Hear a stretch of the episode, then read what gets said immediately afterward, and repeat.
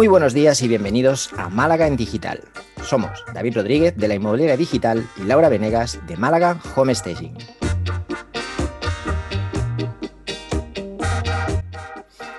Bienvenidos y bienvenidas al episodio número 24, en el que vamos a hablar con Germán Jover de vivir de rentas. ¿No es así, Lau? Así es, hoy estamos muy contentos porque nos visita Germán y les voy a contar un poquito sobre él antes de, antes de presentarlo. Entonces, Germán trabaja en el sector financiero y podemos decir que es un emprendedor en series, porque ya hace cinco años fundó una pequeña startup de gafas de madera junto a su pareja, que tuvo que firmante cerrar hace dos años. Le encanta la bolsa y el sector inmobiliario y realmente al sector inmobiliario es al que le está dedicando más tiempo últimamente que era lo interesante de traerlo hoy aquí.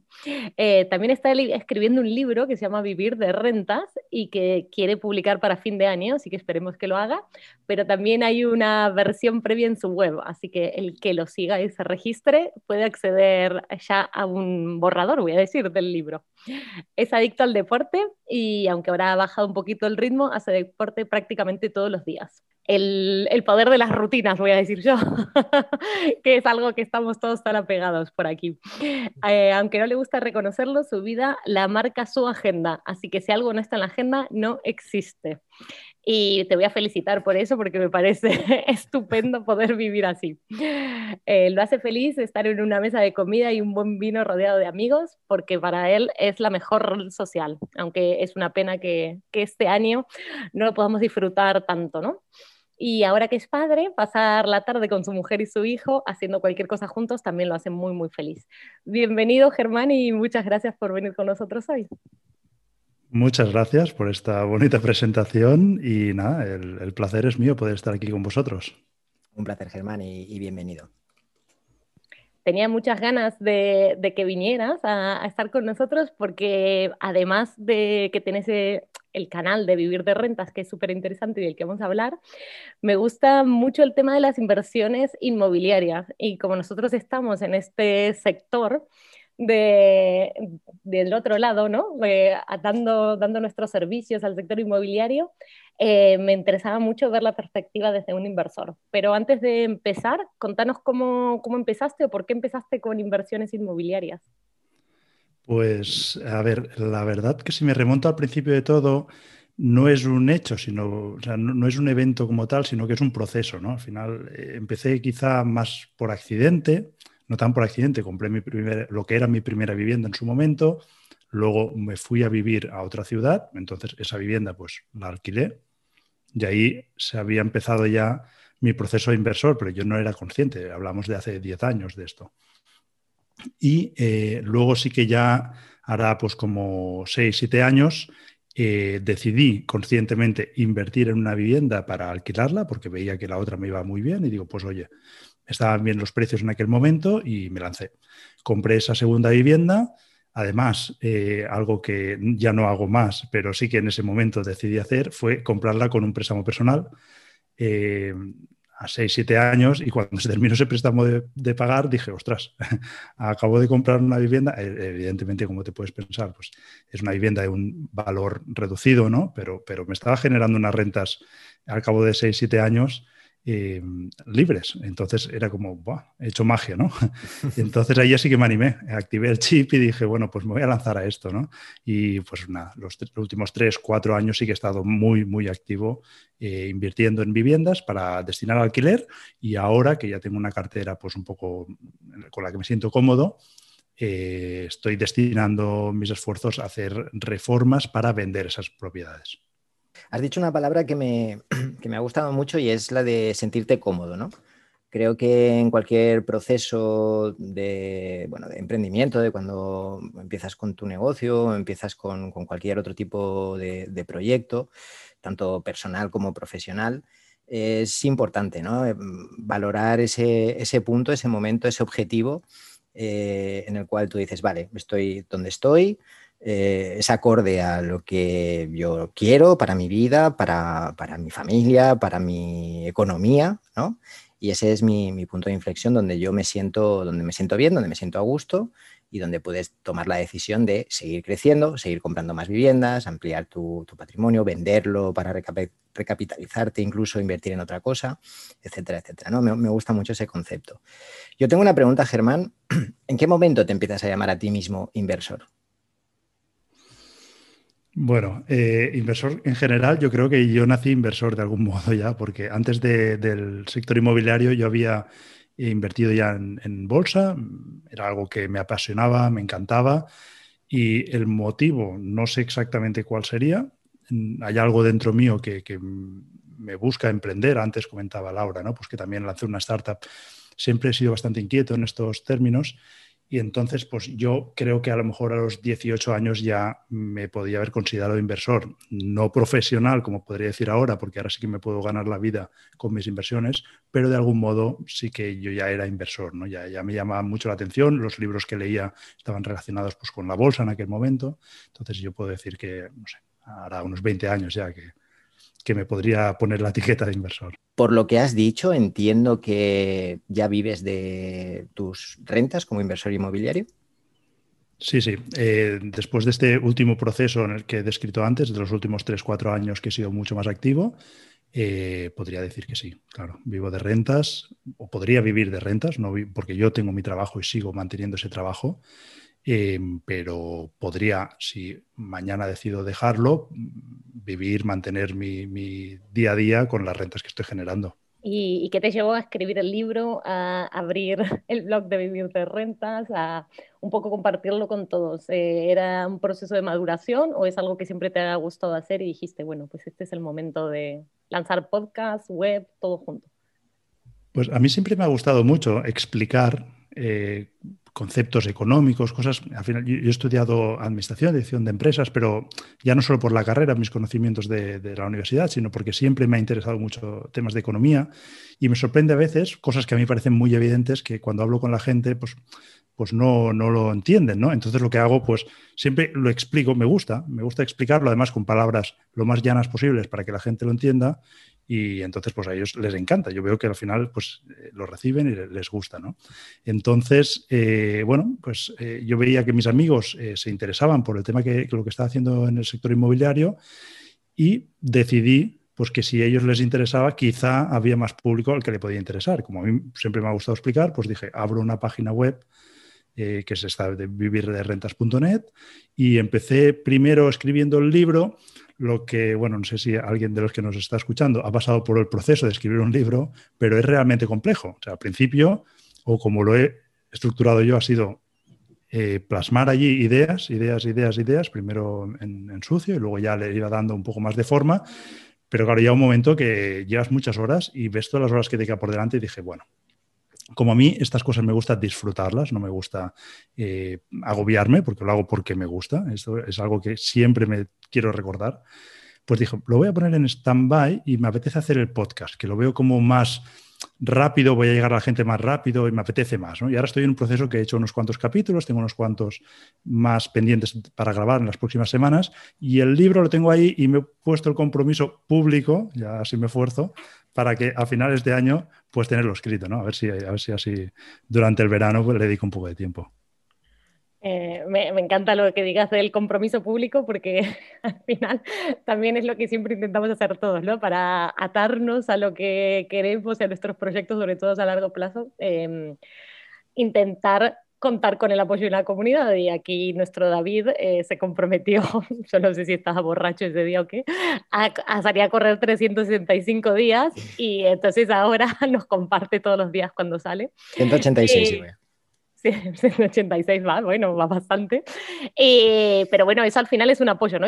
no se siente como una presión, sino que se empieza a sentir como un apoyo, decir, bueno, yo prometí que para fin de año iba a tener el libro, pues me imagino que te estarás, lo habrás puesto en tu agenda, como decís vos, que si no está en la agenda no sirve, tendrás ahí tus horas asignadas y, manejarás tus rutinas de ese lado, ¿no? ¿Cómo, ¿Cómo, haces para compaginar todo? El trabajo, la agenda, el podcast, el libro, la familia. Es complicado, ¿eh? eh la verdad que sí. Habitualmente, bueno, yo tengo un niño pequeño de año, casi dos años, de hecho en un par de semanas cumple los dos años, y eh, me cuesta poder planificar todos los días. Quiero decir que a lo mejor paso una mala noche, con lo cual al día siguiente pues tengo que ser un poco más flexible. Pero Si eso no ocurre y tengo una buena noche, mm, habitualmente me despierto entre las 5 y las 6 he llegado la semana pasada a ver las cuatro. Cuatro largas, pero las vi un día. Con lo cual tengo como tres horas por delante que son súper productivas por la mañana hasta que empieza la actividad en casa.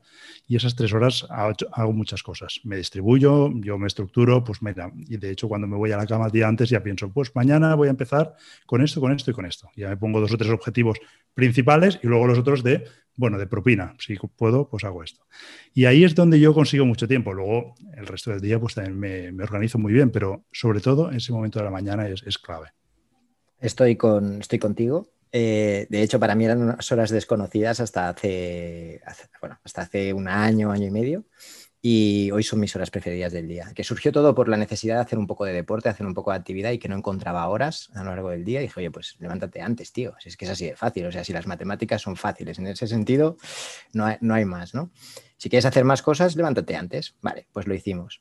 Y son unas horas que, no sé, es otro mundo. El silencio, la tranquilidad, la falta de, distracciones, no lo sé, es, otra historia. Por eso durante un tiempo lo recomendé incluso para quien a lo mejor sentía que el día no le llegaba, que le faltaba un poco poner, poner foco en algunas cosas, que no encontraba el momento pues para algo tan sencillo como hacer un poco de ejercicio o para implementar una rutina como puede ser leer o como puede ser, yo qué sé, escribir un diario, ponerte a aprender a coser, lo que tú quieras, ¿vale? Hacer alguna formación eh, que intentarán aprovechar esas horas del día, que se disfrutan, que te acostumbras, aunque nunca hayas madrugado, y que tienen algo especial que vale la pena vivir. Yo tengo una pregunta, Germán, más que una pregunta, es una reflexión en cuanto a algo que has, que has dicho, ¿no? Esa, eso, eh, esa parte de ti a la que le gusta explicar y que aprovechas pues para hacerlo en un, en un lenguaje que lo pueda entender todo el mundo, ¿no? Que creo que es algo muy importante y que a veces nos encontramos con personas que saben muchísimo de algo, pero que son muy, muy malas, eh, eh, con, todas las letras de la palabra, para comunicarlo a los demás, ¿no? Porque al final eh, son dos temas totalmente distintos, el saber mucho de algo y el saber explicárselo a los demás. ¿Tú crees que se debería implementar la economía y el ganar dinero en la educación? Bueno, yo eh, creo que debería ser obligatorio, ¿no? Una asignatura, por lo menos, que en las escuelas se, explique mm, conceptos básicos. O sea, no hace falta que hagas algo muy avanzado. De hecho, yo estoy colaborando con el IEF, que es un instituto aquí en, Cataluña, no sé si está también en, Madrid, eh, que hacen formación en las escuelas, eh, creo que es en, bachillerato, no sé, bueno, no sé exactamente qué curso. Los, los niños tienen unos 14 años y he colaborado, de hecho el año pasado fui a impartir varios talleres en los que se les explican conceptos económicos, eh, como el ahorrar, el gastar, etcétera, etcétera, y la inversión. Entonces yo creo que eso es muy, muy interesante. Entender, por ejemplo, cómo funciona una hipoteca o entender cómo funciona un préstamo, que hay que devolverlo, que a veces se nos olvida. Bueno, yo, yo creo que... Tú te ríes, pero es que se ven cosas. Yo, trabajo en el sector financiero, ahora no estoy de cara al público, pero he llegado a estar en cara al público y ves cosas que realmente si hubiese un mínimo de formación financiera detrás, no se hubiesen producido. Yo creo que, es muy importante que la gente pues, tenga unos conocimientos básicos. No hace falta que seas un friki de la economía, ¿eh? pero sí que tener cuatro ideas, pues que, que, son cosas básicas, que al final los que sabemos un poco de economía te parece lógico, ¿no? pero no puedes gastar más de lo que ingresas, o por lo menos no lo puedes hacer siempre. Si lo haces a, un momento en concreto porque hay algo excepcional, vale, pero tienes que saber que luego hay meses que los que tendrás que recortar. Cosas básicas como estas. Al final es o entender cómo funciona o como mínimo entender que tiene consecuencias, ¿no? Y que esas consecuencias generalmente llegan en el peor momento y, las vas a tener que asumir.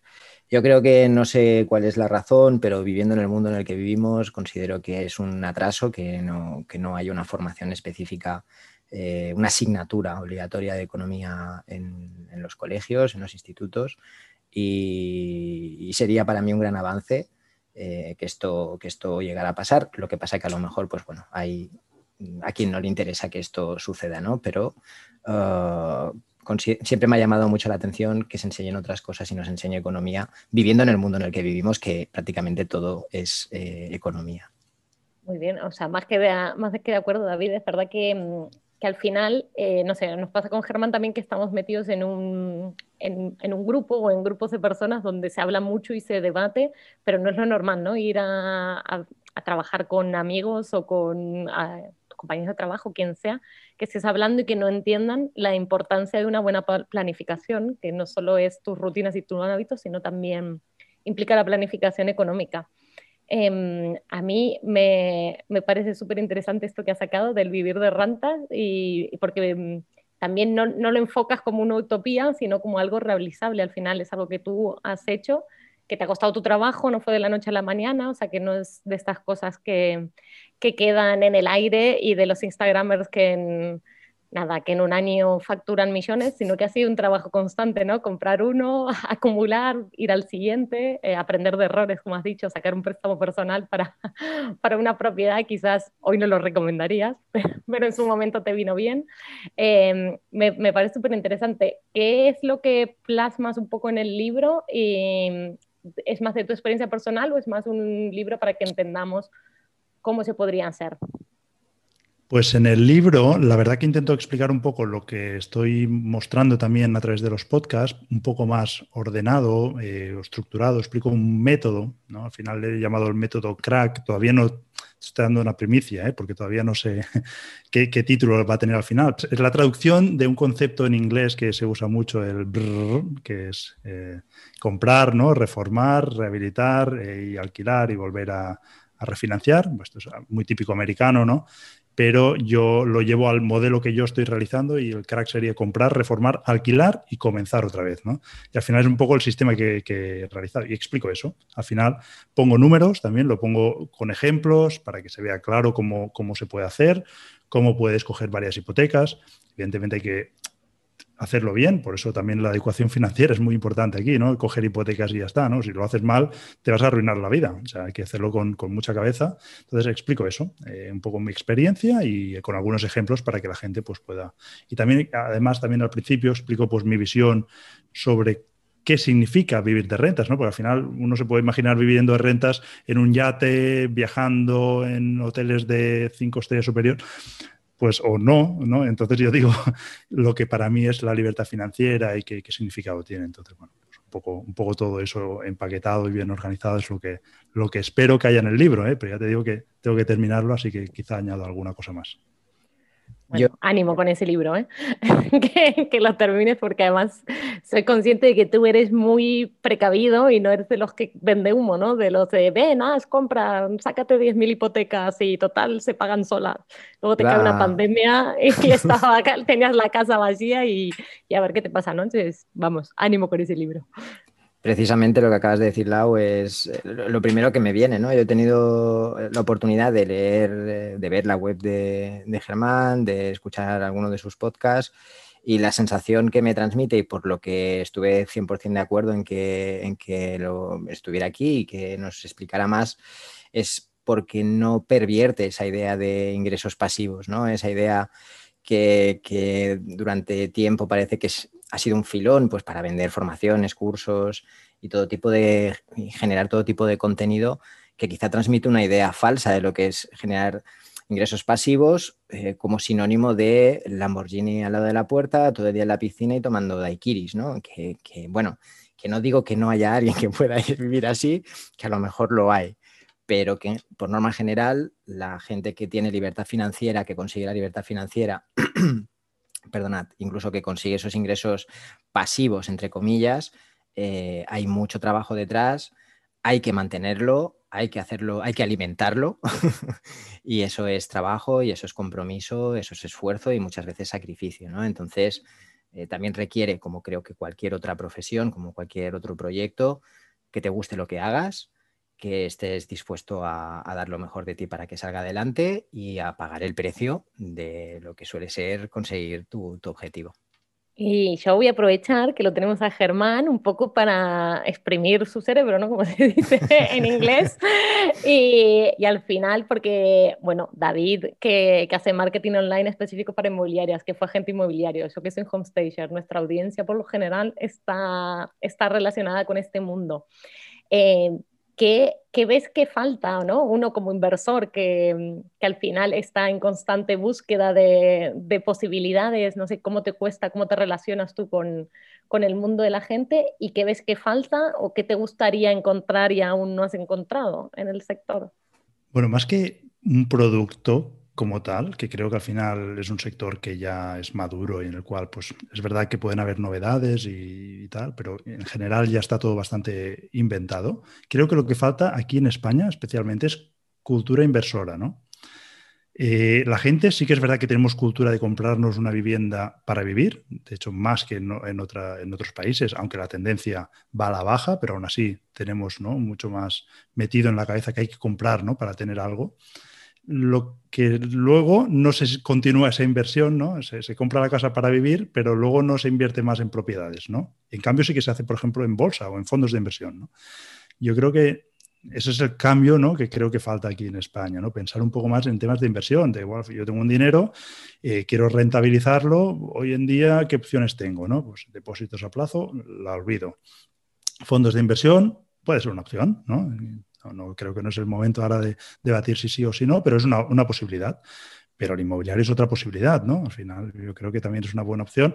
Y como todo, igual que con los fondos o con cualquier otra cosa, no hay que comprar el primero que se nos ponga delante. O sea, no vas a comprar la primera casa, hay que informarse un poco, eh, pensar pues qué, posibilidades hay, qué riesgos, y entonces pues, valorar eso, ¿no? Y al final, sin esa cultura, no le das vueltas, ¿no? No, no, no, piensas más allá y a lo mejor pues gente que a mí me ocurre, ¿eh? y de hecho, desde que he lanzado el podcast me escribe muchísima gente y en muchos casos me explican, oye, mira, que mi situación es esta, ¿no? y, la situación, vamos a poner una genérica, es que compré una vivienda cuando el boom con mi pareja y tal, y luego, y no sé qué, y claro, y la estoy alquilando y la rentabilidad, es unas rentabilidades ridículas, claro, porque no están eh, mentalizados para hacer una una inversión con una mentalidad de inversora, ¿no? Sencillamente compran para tener ladrillo.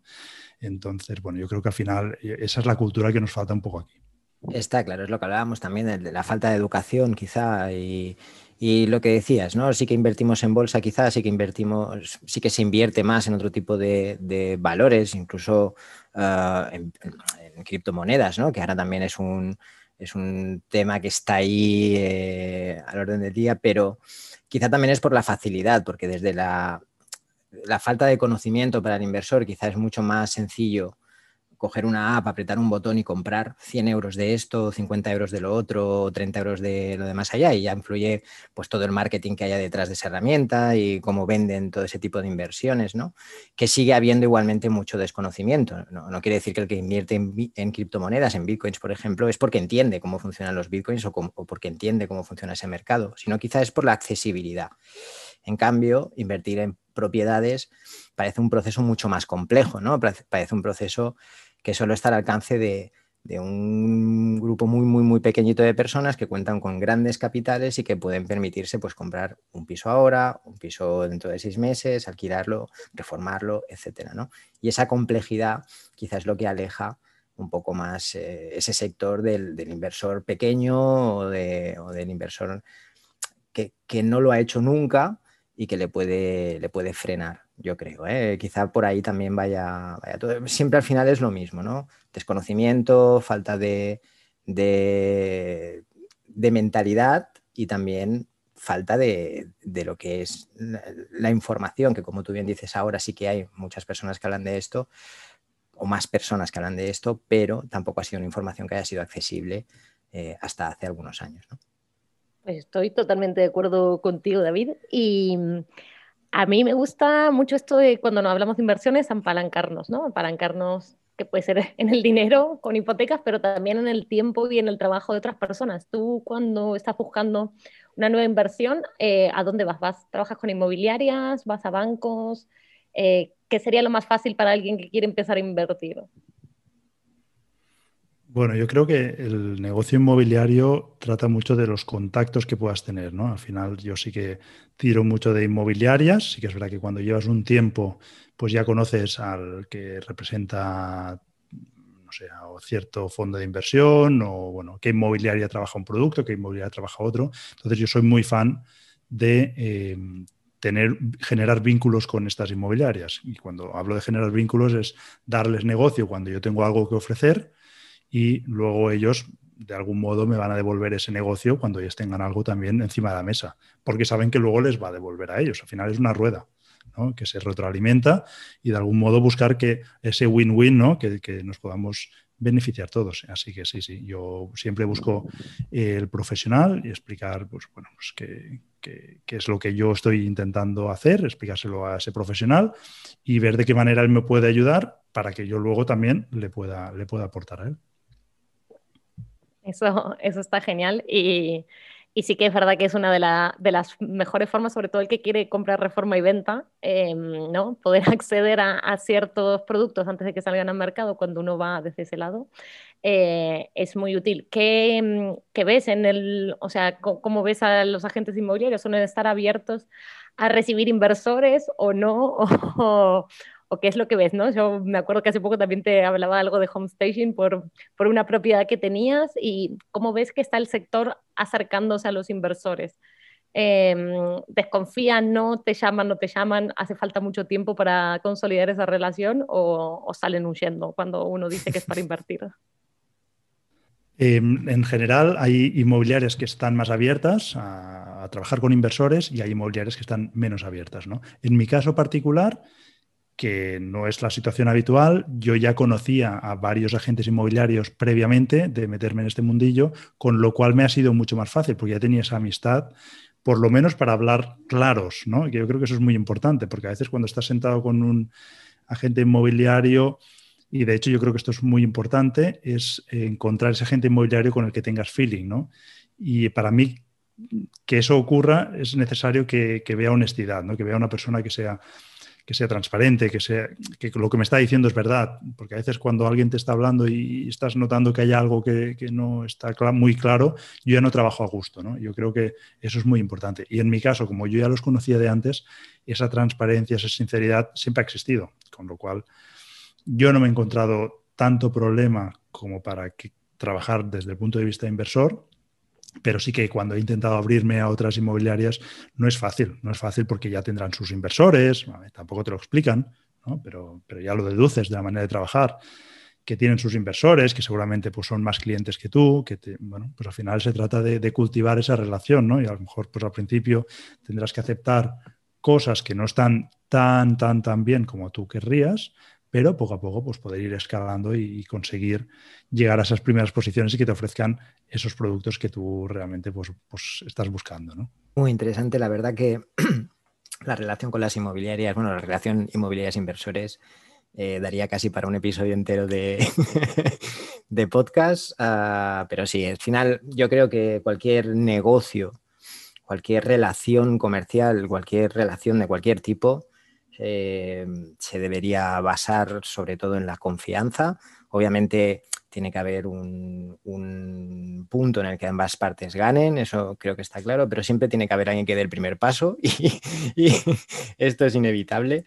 Así que eh, lo único que te puedes basar muchas veces es en ese feeling, en esa confianza y, y en esa sinceridad a la hora de expresar qué es lo que tú esperas, qué es lo que tú necesitas y también por la otra parte, pues decirte si pueden proporcionártelo o si quieren o si no quieren, ¿no? Y muchas veces ahorraríamos muchísimo tiempo y muchísimas decepciones en general.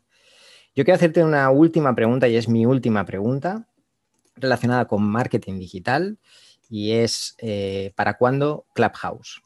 Pues la verdad que no, no, conozco muy bien la plataforma, así que la he escuchado últimamente, ¿no? Creo que está en boca de todos. Eh, pero y además necesitas invitación, ¿no? Para poder acceder. si quieres invitación la tienes. Sobre todo si quieres un iPhone no te lo puedo dar, pero si quieres invitación sí. Si tienes un iPhone la invitación te la podemos mandar, pero mm, tengo la sensación de que tu contenido en Clubhouse tendría muchísimo, muchísimo sentido. Pues le voy a echar un vistazo. La verdad que en las últimas semanas lo he escuchado por distintas fuentes. Yo creo que están haciendo una campaña de marketing muy buena esta gente y no sé, o sea, no he podido experimentar la plataforma, pero conceptualmente me parece muy interesante. Si realmente luego hay gente allí que aportan valor de verdad, de los distintos temas que haya, yo creo que es algo muy potente. Muy bien, te vamos a dejar de bombardear dándote más trabajo. Lo siento. Muchas gracias, Germán. La verdad, te deseamos lo mejor en, bueno, con el podcast que se llama Vivir de Rentas. Eh, si la gente quiere acercarse a tu página web, le vamos a recordar que es vivirderrentas.net y que además que estás escribiendo un libro, o sea que también si, si quieren descargar ya una primera parte o un primer borrador, ya está disponible, pero si no, para fin de año esperamos tener tu libro terminado y aquí con nosotros. Eh, de verdad, muchísimas gracias por, por venirte hoy a charlar con nosotros. Perfecto, muchísimas gracias a vosotros por invitarme. La verdad que he estado muy cómodo. Y bueno, nada, nos vemos a finales de año, cojo el guante, cuando tenga el libro, me siento ahora escritor, ¿no? Haciendo la presentación del libro. Eh, nos vemos por aquí y lo comentamos. Muchísimas gracias y nada, que, que os vaya muy bien con el podcast. Cuando tengas tu libro, te vienes aquí a hablar de tu libro, que es, es. lo que toca. Muchísimas gracias, Germán. Ha sido un auténtico placer conocerte y pasar este rato contigo. Pues muchas gracias a Germán y a todos por acompañarnos en nuestras conversaciones de cada lunes. Si te ha gustado este podcast, nos puedes dejar tus comentarios y likes en iBox y también seguirnos en iTunes, en Spotify o bien enviarnos tus comentarios a malagendigital.gmail.com. Muy buena semana. Que tengáis una gran semana, familia.